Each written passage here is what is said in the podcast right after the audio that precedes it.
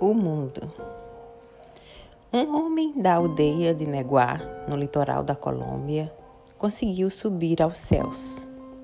Quando voltou, contou. Disse que tinha contemplado lá do alto a vida humana. E disse que somos um mar de fogueirinhas. O mundo é isso, revelou. Um montão de gente um mar de fogueirinhas. Cada pessoa brilha com luz própria entre todas as outras. Não existem duas fogueiras iguais. Existem fogueiras grandes e fogueiras pequenas e fogueiras de todas as cores.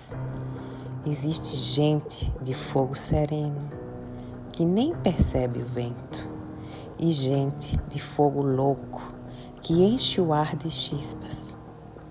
Alguns fogos, fogos bobos, não alumiam nem queimam, mas outros incendeiam a vida com tamanha vontade que é impossível olhar para eles sem pestanejar. E quem chegar perto pega fogo. Texto de Eduardo Galeano do livro Amares. Essa foi minha leitura do dia.